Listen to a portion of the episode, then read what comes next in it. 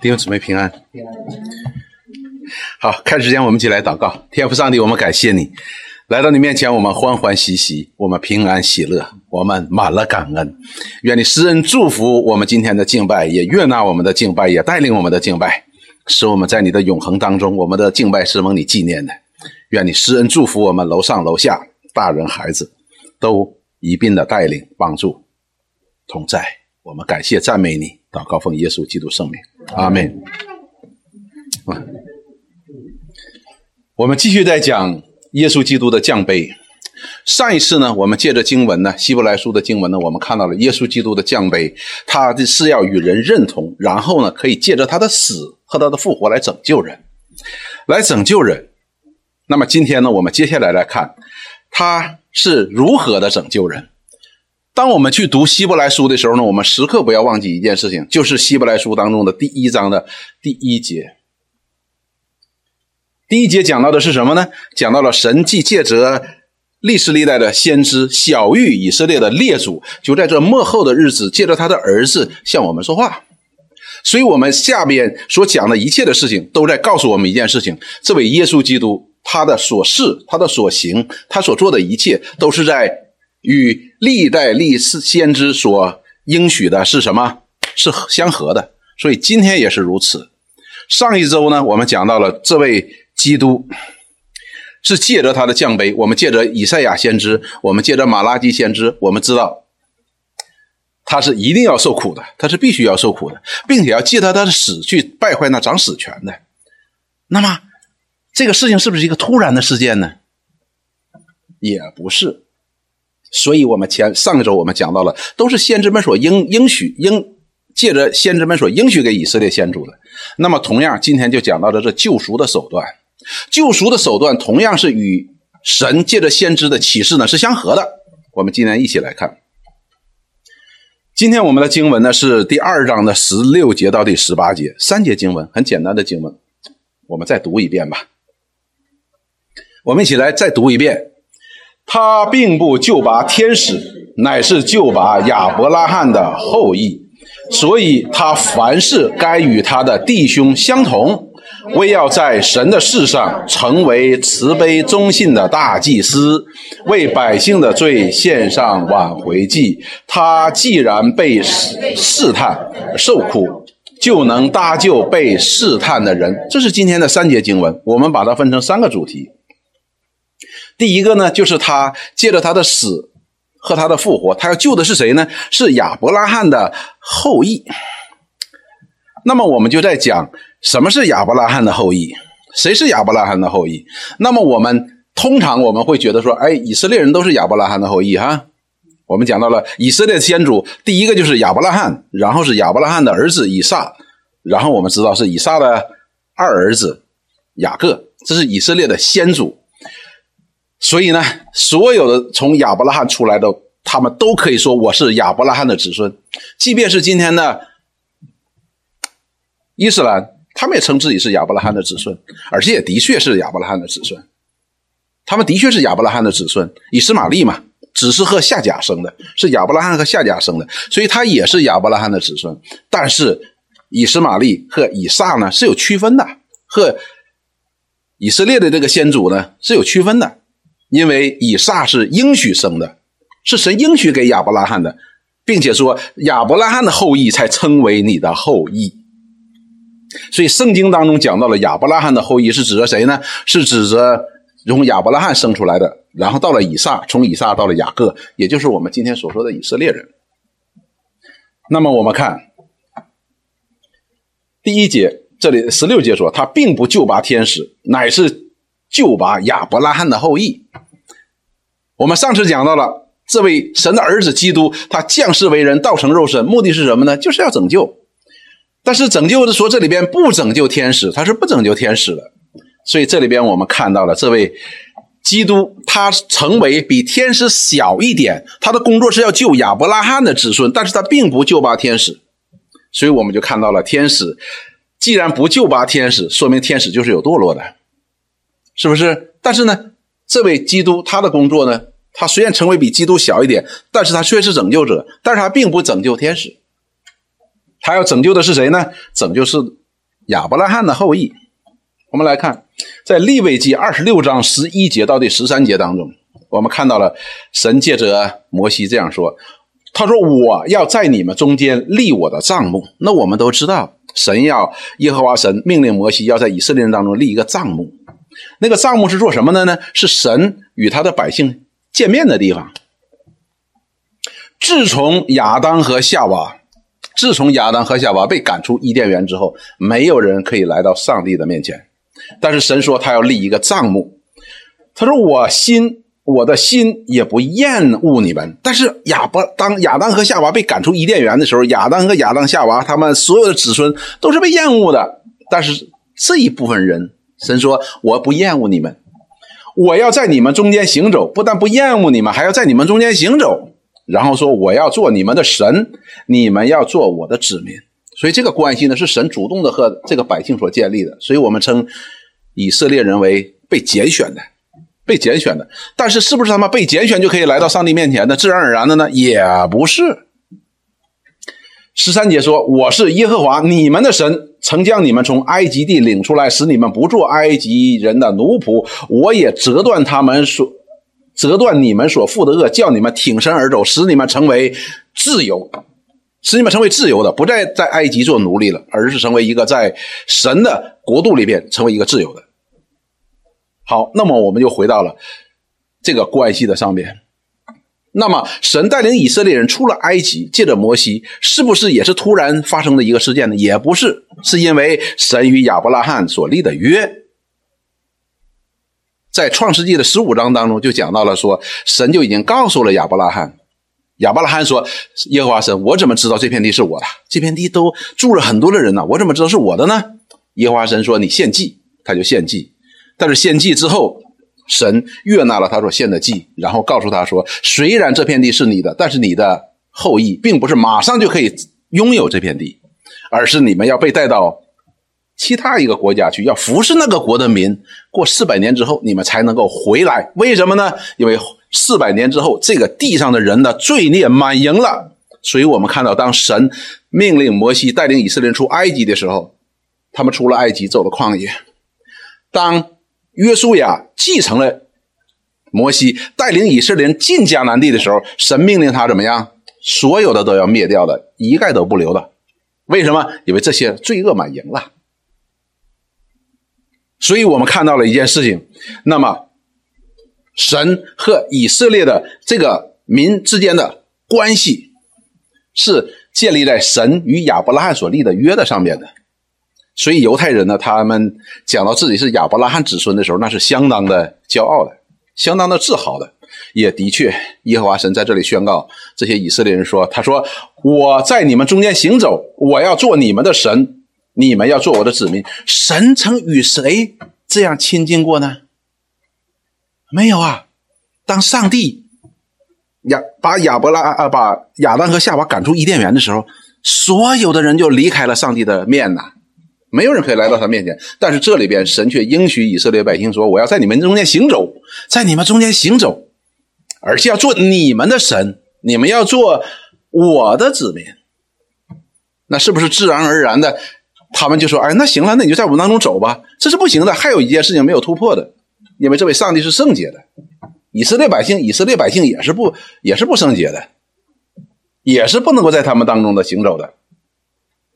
好了，那么我们看约翰福音八章三十七节到四十节，所以犹太人当中呢有个观念，说我是亚伯拉罕子孙呢，真是亚伯拉罕子孙。但是我们看主耶稣是如何解释的。那些文士和法利赛人、犹太人，他们抵挡这位神的儿子，因着不认识他而抵挡他。那么主耶稣就说：“说你们这些人不没有自由啊！”这些说不对呀，我们是亚伯拉罕的子孙，我们从来没有做过谁的呃奴仆，我们怎么没有自由呢？主耶稣就说：“我知道你们是亚伯拉罕的子孙，你们却想杀我。”首先说，主耶稣肯定你们真的是亚伯拉罕子孙，为什么？他们第八天都受割礼了，第八天都受割礼了。你真的是亚伯拉罕子孙，但是你却想杀我，因为你们心中容不下我的道。我所说的是在我父那里听见的，你们所行的是在你们父那里听见的，所以这就显出杀意了。他们不能够接受主耶稣所说的，不能够接受主耶稣所做的见证，不能够把他当做神的儿子，当做弥赛亚，当做基督来接受的。为什么呢？因为他从他们的父那里边接受了另一套的教训。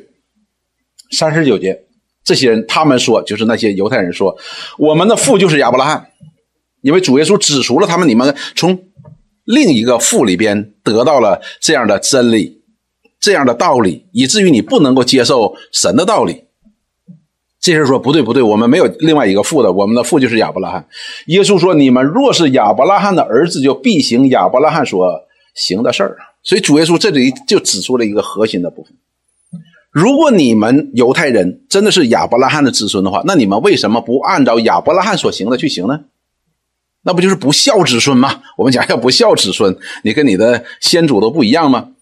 事实解说，我将在神那里所听见的真理告诉了你们，你们却现在却想杀我，这不是亚伯拉罕所行的事后边他说，亚伯拉罕做的事是什么？就欢喜迎接，是不是？他说亚伯拉罕见到基督的时候欢喜迎接，而你们说亚伯拉罕的子孙，你们见到这位基督，你们却想杀他，所以主耶稣在这说，你们就不是亚伯拉罕的后裔，不是亚伯拉罕的后裔。你们若是亚伯拉罕的后裔，你们就必行亚伯拉罕所行的事儿。亚伯拉罕信耶稣，你也一定，你们也一定会信耶稣。所以主耶稣在这里就指出了，说你们不是亚伯拉罕的子孙。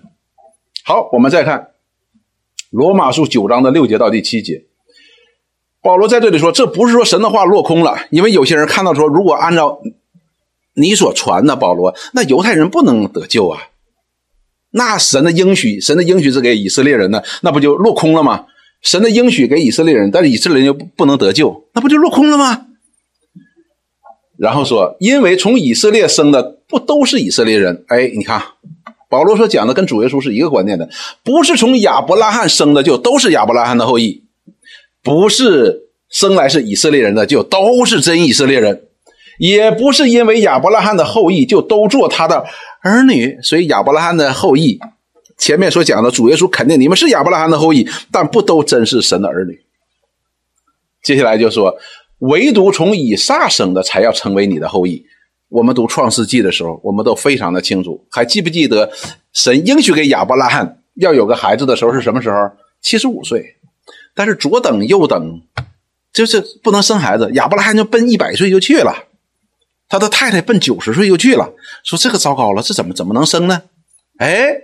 于是夏甲就想出了一个办法，说：“哎，对呀，既然是亚伯拉罕的子孙，那么不一定是我生的，只要是亚伯拉罕他的根儿就可以。所以呢，他说：‘哎，我有一个使女，年轻，能生孩子，把这个夏甲这个埃及人给亚伯拉罕，不也能生个孩子吗？生个孩子不也是亚伯拉罕的子孙吗？’于是就生出以斯玛利。所以亚伯拉罕这边很高兴，觉得说：‘哎呀，神的旨意成就了，赐给我一个后裔。’但是当他九十九岁的时候，耶和华神向他显现，说：“亚伯拉罕，明年的这个时候，你的太太夏萨拉要给你生个儿子。”亚伯拉罕就懵了，说：“哎，说以斯玛利过来，过来，过来。”以斯玛利那时候已经十岁了。以斯玛利过来说：“耶和华神，你不是给我了吗？”“对呀，给没给？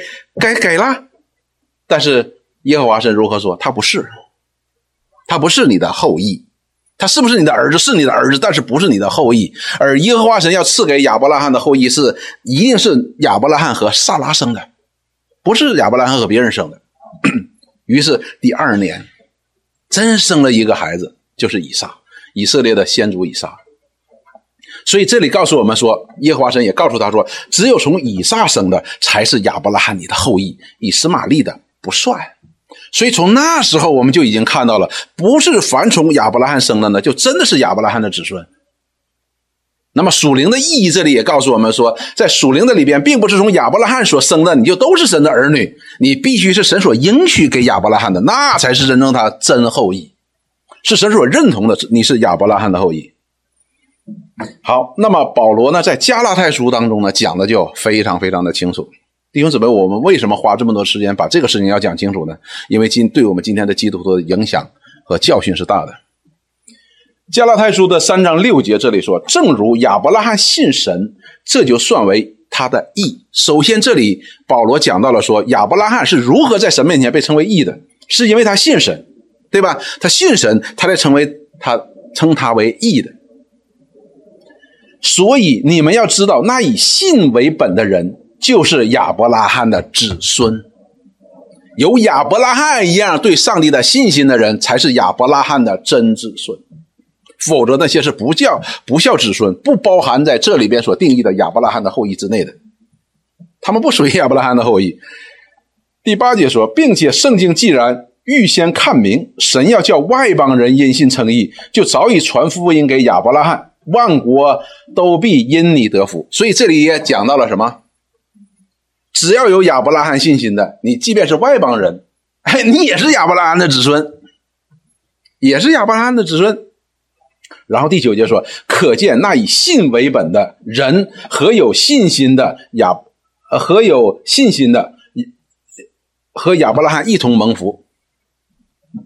要和亚伯拉罕一同蒙福的，就是要在亚伯拉罕的信心当中要一同的蒙福，一同的被称为义。所以这里边我们就再回头看，说他并不救拔天子，救亚伯拉罕的后裔是什么意思？讲到了神要救他的亚伯拉罕里边的什么儿女？所以罗马书保罗说一章十六节：“我不以福音为耻，这福音本是神的大能，要救一切相信的人，先是犹太人，后是希腊人。这里边不但包括以色列人，也包括希腊人，也包括中国人，所有。”有亚伯拉罕一样信心的人，都是亚伯拉罕的子孙，神都要拯救，都要借着他的儿子拯救来成为他的儿女。换句话说，神应许给亚伯拉罕说：“你要有个儿子以撒，只有这个以撒所生的，才能够称为你的后裔。”同样的道理，神也在基督里边来应许，凡信他的都可以成为。亚伯拉罕的后裔成为神的儿女，所以这两个是并行的。我们看到，所以在这里边呢，我们看到了神这位的儿子，他要来到这个世界，道成肉身，他所做成的这一切的工作，他是要救谁呢？要救亚伯拉罕的后裔，要救那些真正相信他的人。真正相信的人，为什么呢？因为当神将亚伯拉，呃，当神把亚当和夏娃赶出伊甸园的时候，所有的人都在罪里边了，所有的人都是抵挡神的，不但抵挡神，也抵挡他的受膏者。所以，当主耶稣来到这个世界的时候，约翰福音告诉我们说，他来到他的世界，这些人并不接待他的，光进到黑暗当中，黑暗拒绝光，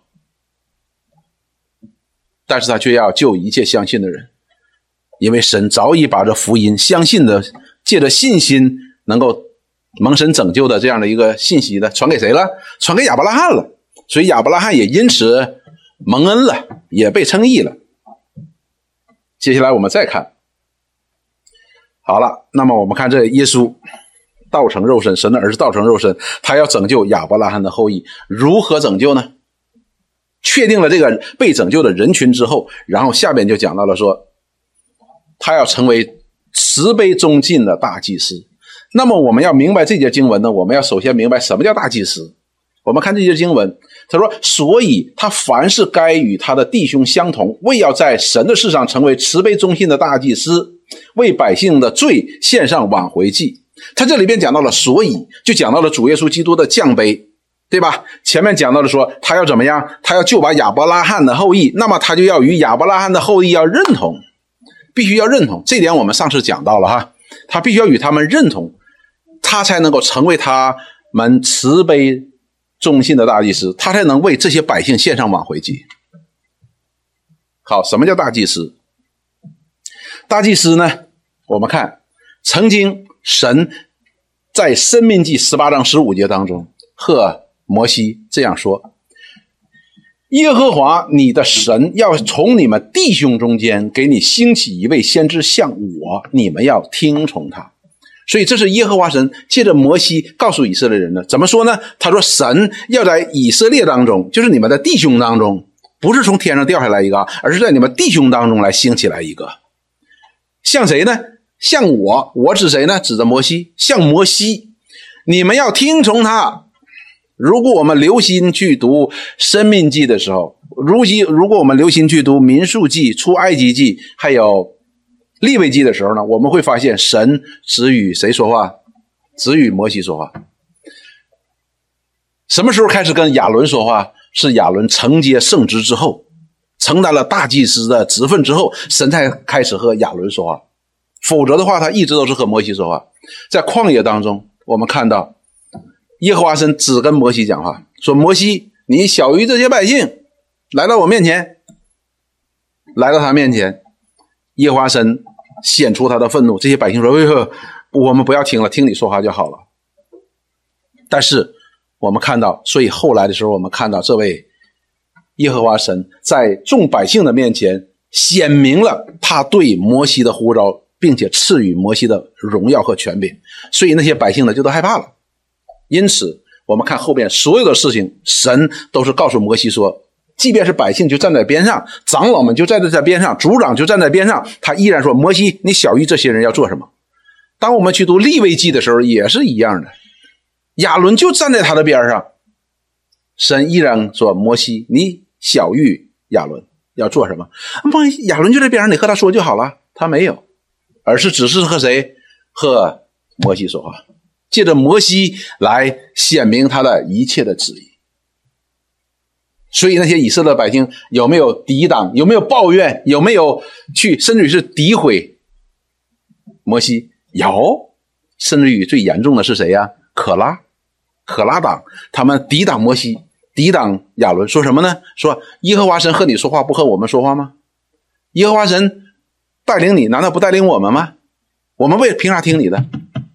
于是耶华神就愤怒，就临到了可拉和他那一族的人，那地就裂个口子，把他们就都吞进去了，以显明谁？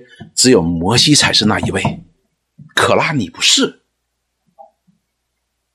同样的道理，那么我们也知道，未来神应许给以色列，就是给神的百姓有一个先知，这个先知呢，要像摩西一样。神要把他的话传给他，而他所传的话就是神的话，而以色列神的百姓，你要听他的，好像当年在旷野当中的以色列人听摩西一样，你不可以抵挡他。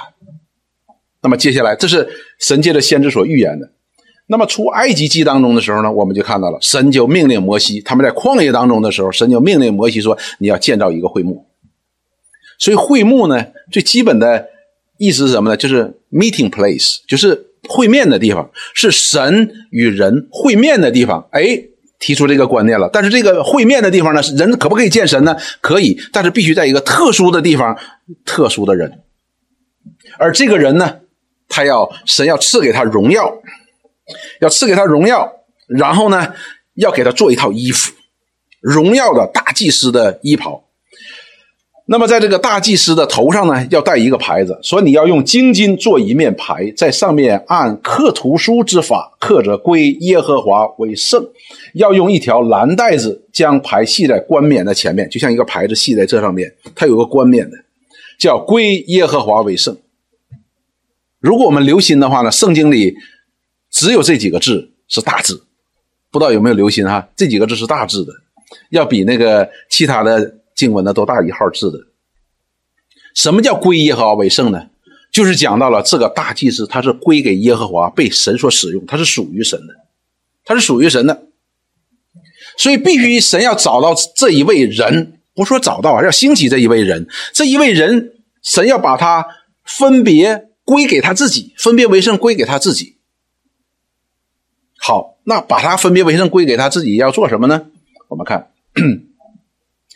出埃及记三十九章的八节到第十四节，这里说他用巧匠手工做胸牌，这里指的是什么？大祭司的这个衣袍啊，大祭司要穿上这个衣袍，然后才能够进入这个会幕，进入至圣所。做胸牌和以佛德一样的做法，用金线与蓝色、紫色、朱红色线并捻成的细麻做成。胸牌是四方的，所以这里提到了一个什么胸牌？胸牌呀，就是挂在胸前的，挂在胸前的一个牌。这个胸牌呢是四方的，要叠为两层，这两层一虎口长，一虎口宽，一虎口，上面镶着宝石四行，要镶着四行的宝石，一二三四。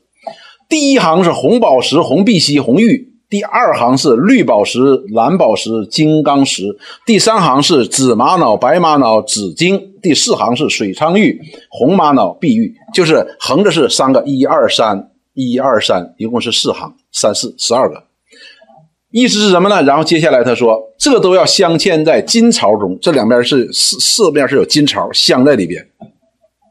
第十四节这里就讲到了这十二个宝石的意义，挂在大祭司面前胸前的这个宝石的意义是什么？这些宝石都是按着以色列十二个儿子的名字，仿佛刻图书，刻十二个支派的名字。就是每一个宝石上边都按照顺序刻着以色列十二个儿子的名字。大祭司他要把这个牌子要挂在胸前，和以佛德，以佛德是像小坎肩一样挂在他的胸前，然后系在这个肩膀上，要搭在肩膀上的。也就是说，这位大祭司他神赐给他荣耀，可以来到上帝面前，不仅仅代表他自己，但是只有他自己可以来到上帝面前。他代表着谁？他肩上扛着。以色列的十二个支派，所以大祭司是不得了的。他不代表他自己，他来到上帝面前是代表整个的以色列，要来到上帝面前。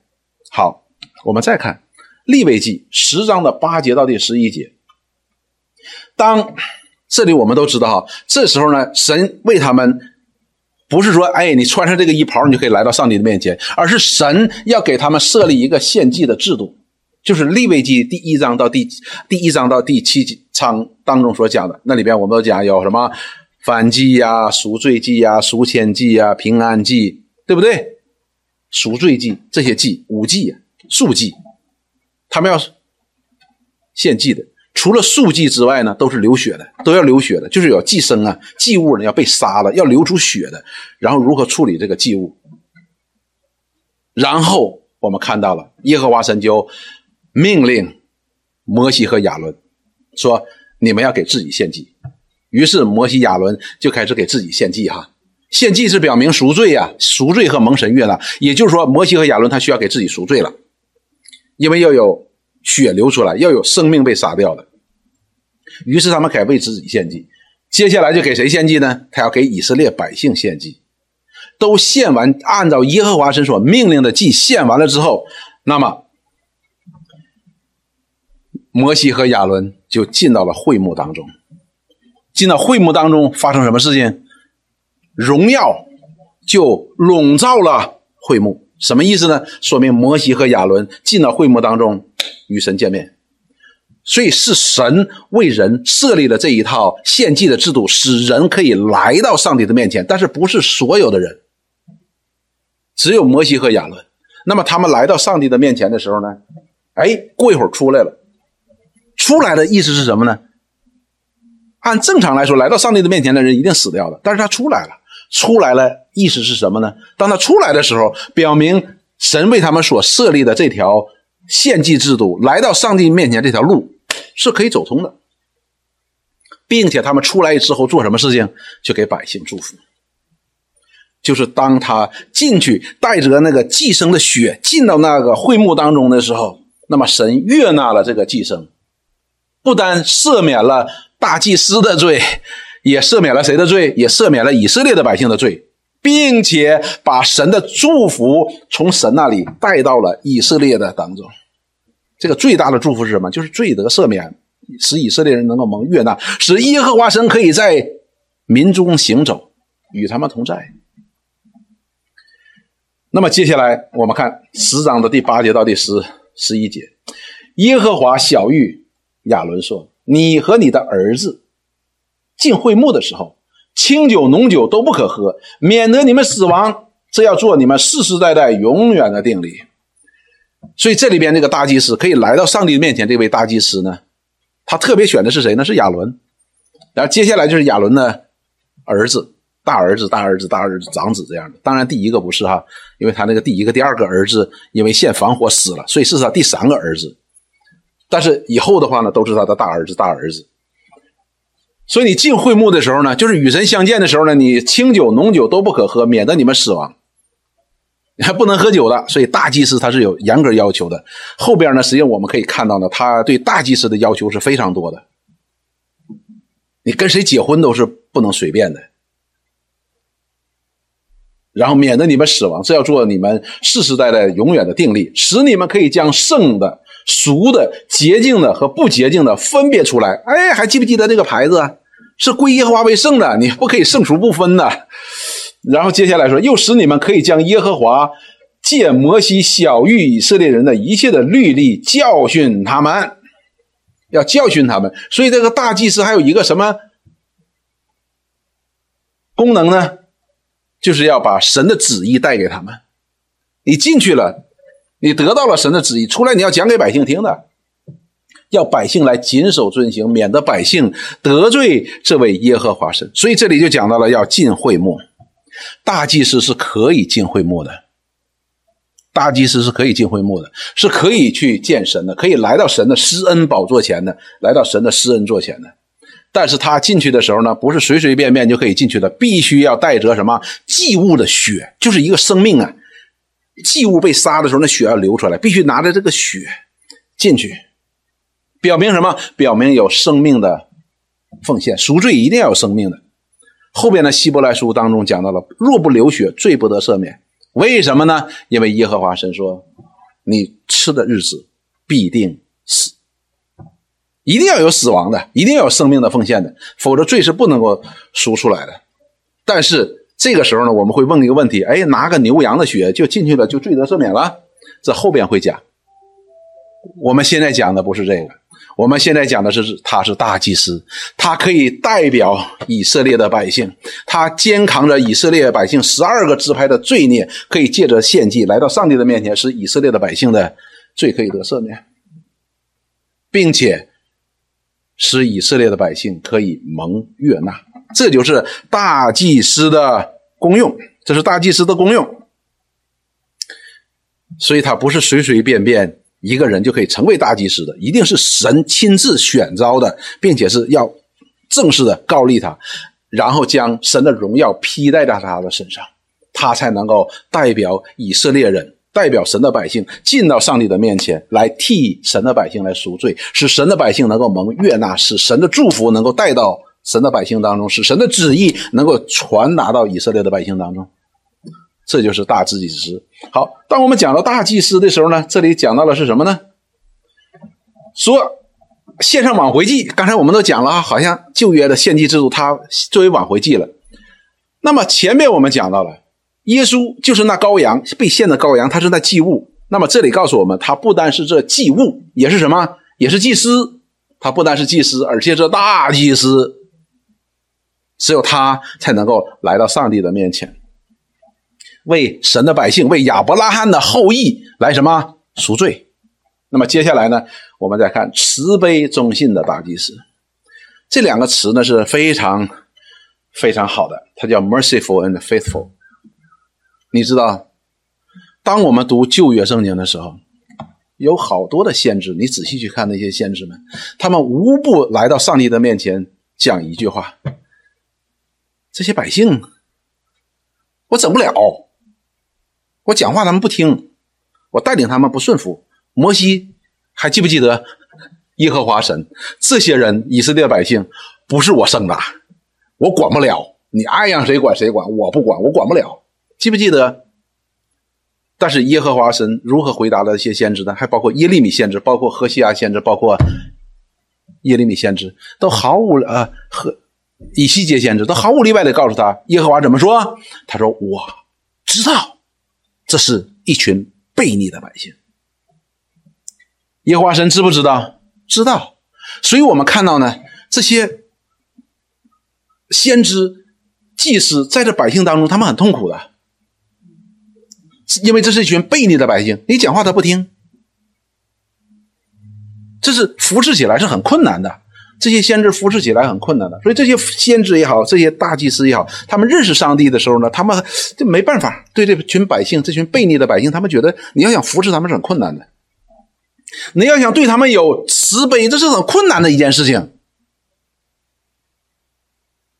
你对我们对他们有慈悲也，是很很困难的一件事情。这些先知啊，还记不记得先知耶利米来到上帝面前，为以色列百姓？当时神要毁灭耶路撒冷，神要毁灭耶路撒冷。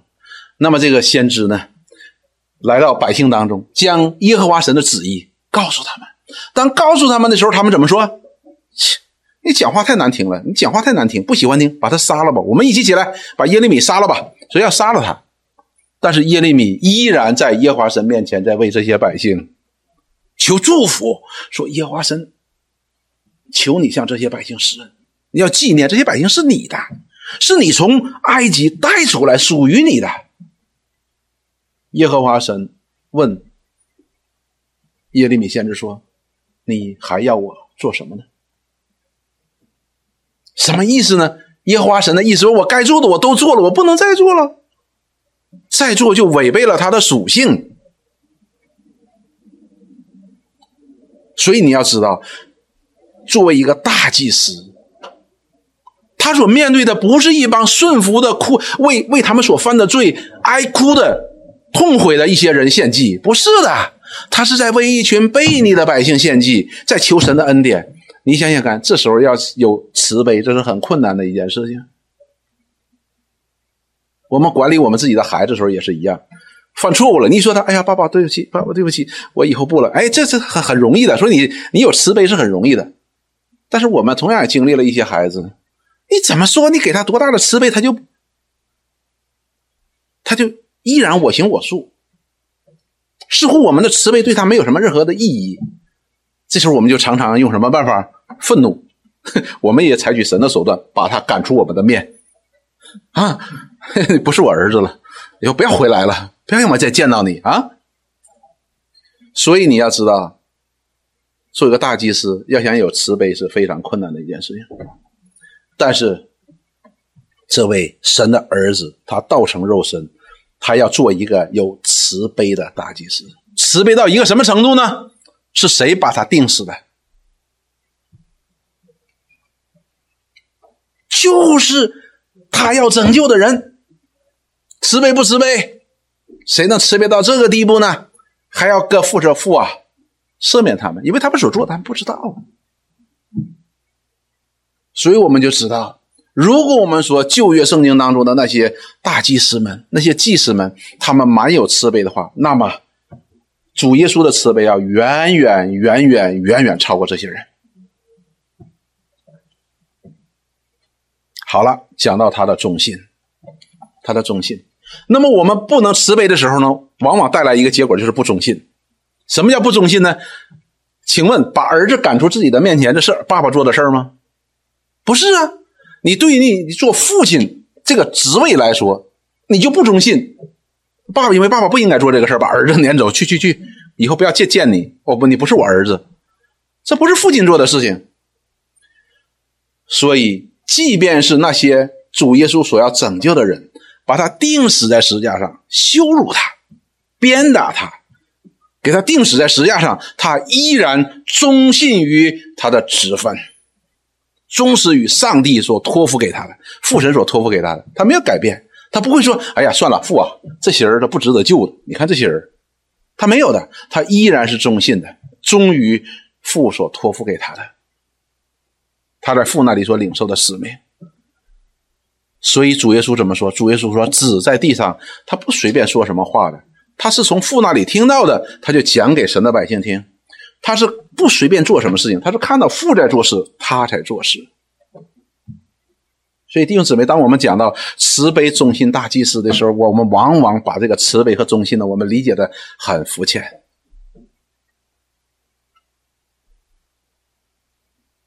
我们可以因为我们一些愤怒、一些情绪，我们就会变得不忠信了。对于什么？对于我们的琐事就不忠信了。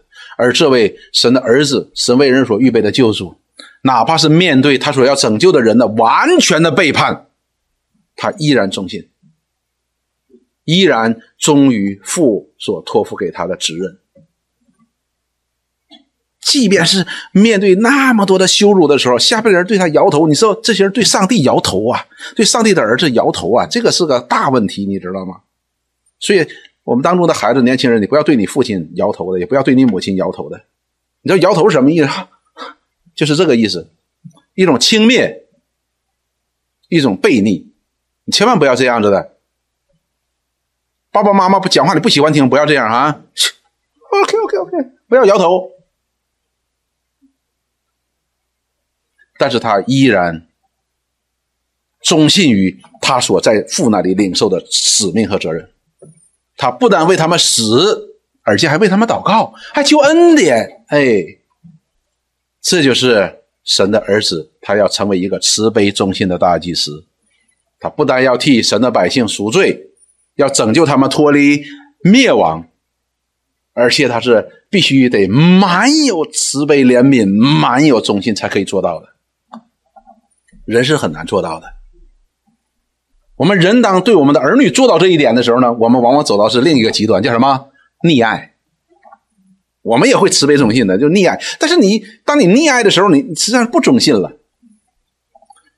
所以我们就知道。这位耶稣基督成为为我们，他与不但与我们认同，而且还做我们慈悲忠心的大祭司啊！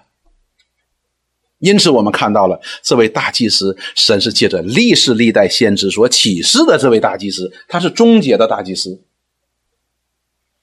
换句话说，我们也可以说，以前的那利亚伦和亚伦的后代当中，不断的在位上做大祭司的呢，实际上他们只是这位最终的神的儿子，这位慈悲中心大祭司的一个影子而已。所以，希伯来书的第一章说，神既借着历世历代的先知，多次多方晓谕以色列的列祖，就在这末世，借着他的儿子，哎，给你讲给你看，讲给你听，就是这个道理。他是慈悲忠心的大祭司。好，我们再接下来看。因此呢，他要与亚伯拉罕的后裔认同。我们这里着重点在认同。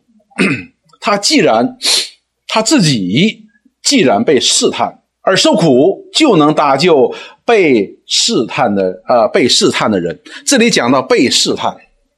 当我们讲到被试探的时候，圣经里边有一句名言：神是不被试探的。为什么呢？因为神他什么都知道的。他说：“你你没办法试探他的，所以神也不接受你的试探。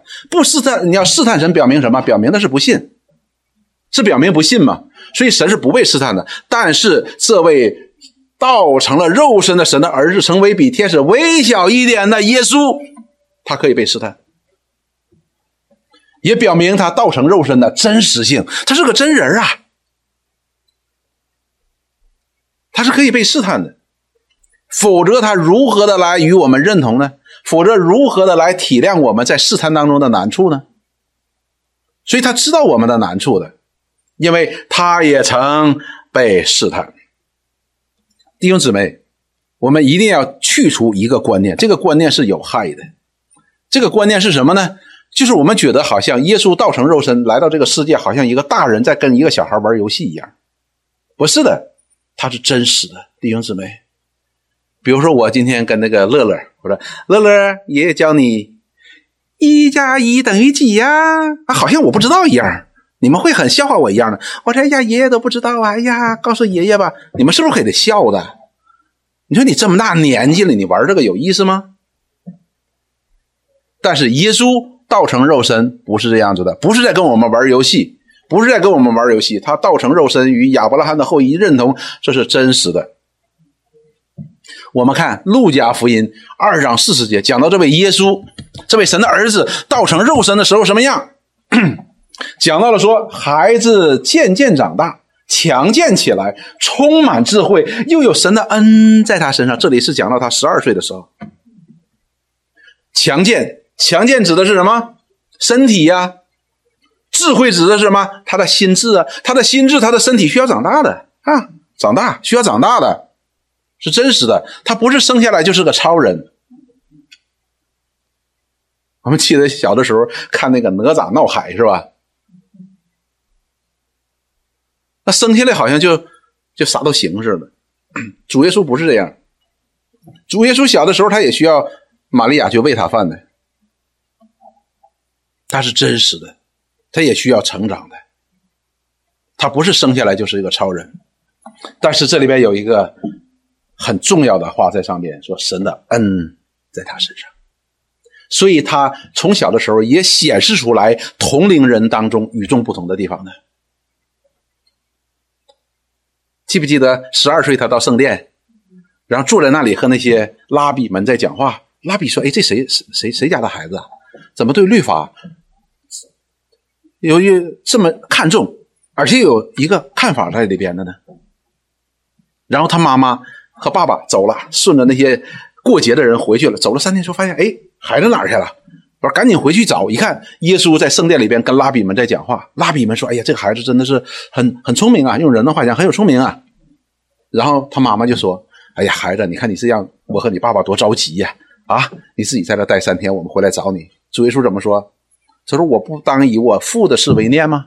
哎，他表现出来很多的不同，但是这并不是说他是一个就是又以他的超然性存在的，他需要成长。当主耶稣到三十岁，他要出来服侍的时候，要出来传道的时候，我们看对他是如何讲：说耶稣的智慧和身量，并神和人喜爱他的心都一起增长。也就是说，从十二岁到他三十岁，这十八年间，主耶稣的状态是这样子的。他的智慧和身量，同样讲到了他的心智、心灵、灵性，又讲到了他的身体，怎么样？要增长，他需要增长的，他是需要增长的。也就是说，今年的耶稣和去年的耶稣，那呃，十七岁的耶稣和十八岁的耶稣是不一样的。但是他的不一样在哪里呢？不但他的身体长高，他的灵性也增高，神的恩典在他身上也也也也显出来，智慧也显出来。这跟我们人不一样，我们人有些时候到八十岁的时候还是老顽童呢，是吧？八十岁的时候可能还是三十岁的人的心智。但是主耶稣他是一起增长的，所以我们知道这位为我们成为慈悲忠心大祭司的，可以为我们赎罪，可以来到上帝的面前的这位耶稣，这位神的儿子，他道成肉身是真实的，他并不是上帝跟我们玩的一个游戏。当我们传我有一次跟人家传福音的时候，一个人跟我说，他说他说你们这个基督教的信仰哈，这个不太可信的。我说为什么呢？他说实际上就好像说。一个上帝造了一个世界，然后世界上的人呢，好像他游戏当中的每一个人物，他随意的来动来动去。所以，如果你这个信仰成立的话，我们不过是上帝手中的一个棋子而已。他是这样理解的。但是实际我们当我们真正的来到我们的信仰当中来认识神上帝的时候，不是这样子的。这位耶稣，这位神的儿子，道成肉身，他要经过他的成长，他的。增长的，什么意思呢？也就是说，这里告诉我们说，当他受试探的时候，是不是他带有某种超然性呢？哈哈，我看透你的把戏，有没有呢？当然是有。他是凭什么呢？他是靠着神的话，对不对？进食四十天之后，他就饿了，饿了。这时候魔鬼就来试探他，说：“哎。”你既然饿了，你既然又是神的儿子，你看这些石头，你把它变成面包，你吃了不就不就不就饱了吗？这叫什么试探？实际这样是要试探神的，要用耶稣显出他的超然的神性。但是耶稣说什么？耶稣说，使人活的不单单靠食物，乃靠神口中所说出的一切的话。所以这这句话说的是。实际后边的圣经当中给我们很多的这样的美好的解释的，什么样的人活着只靠食物？那些走向灭亡的人，他们就单靠食物的。为什么？因为他们的灵性是死亡的，灵性没有需要的。但是属于神的人，他不但有身体的需要，他也有灵性的需要。所以他不单单靠食物，也靠食物。但是使他活的是什么呢？是神口中所说的一切的话。什么叫亚伯拉罕信神，神就以称他为义，以此算为他的义呢？就是亚伯拉罕相信耶和华神口中所出的一切的话。所以你看，在亚伯拉罕的年代的时候，或者在挪亚的年代的时候，我们通常看到在这两个人的身上，两个伟人的身上有一个非常相同的地方，就是凡耶和华神所吩咐的，挪亚就照着去做了；凡耶和华神所吩咐的。亚伯拉罕就照着去做了，这就是信神的话嘛，就是信而顺服嘛，都是一个道理的。所以，我们看到主耶稣后来万国的荣耀，我要给你，你只要拜我。耶，主耶稣毫无例外的用神的话在抵挡这种试探，因为神的话呢是确定的。什么叫试探呢？试探呢就是想把我们心中那些确定的变为不确定的。还记不记得那魔鬼是如何借着蛇试探夏娃的？不一定，对不对？所以，当讲到不一定的时候，亚当、夏娃就做了一件事情，怎么样？既然不一定，也就是说，蛇你讲的我也不确定，耶和华是你讲的我也不确定，怎么办呢？我自己看。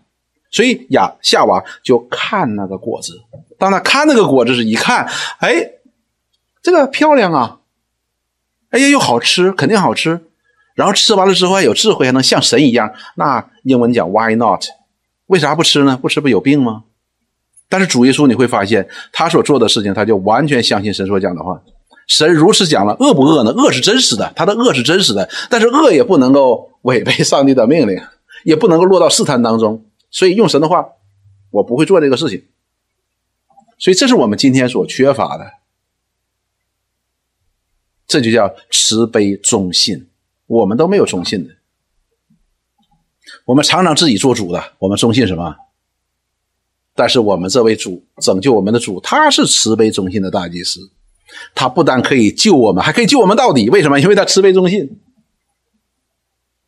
所以弟兄姊妹，耶稣基督的降生是真实，降杯呀是真实的，他与我们的认同是真实的。但是神所赋予他的位分是做神百姓的大祭司，所以我们不可以，不可以因着他的道成肉身而去轻看他，不可以的，绝对不可以的。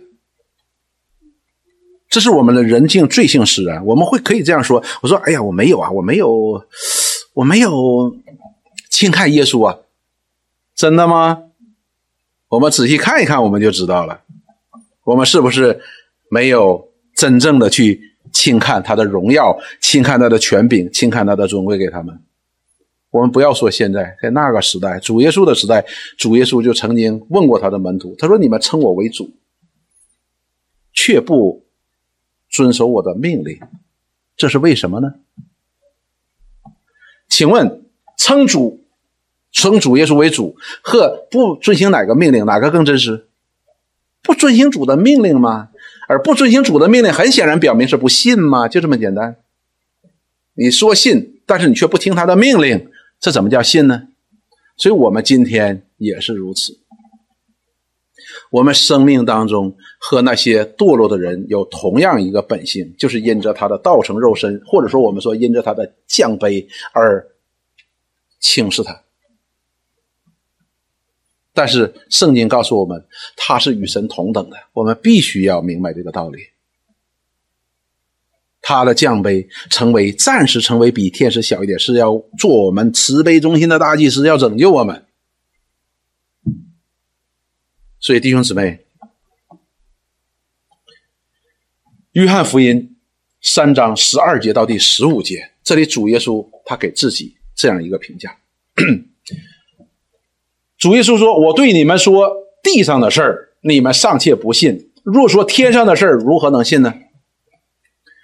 所以这句话讲的非常的好的，他说：“我给你们讲了这么多的道理，你们都不懂。我要给你讲天上的事儿，你你你怎么能够相信呢？”第十三节说：“除了从天降下仍旧在天的人子，没有人升过天。”主耶稣对自己这样评价，他说什么呢？人子从天降下。仍旧在天。我们虽然不能够理解，虽然不能够明白，但是我们需要相信。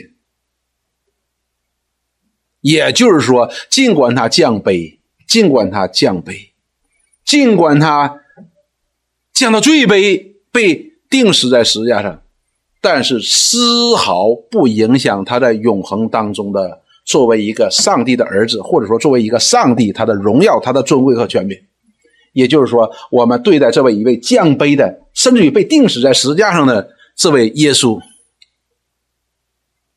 我们都要因着他的复活，我们知道他就是神的儿子，而把权柄、荣耀、尊贵都要归给他。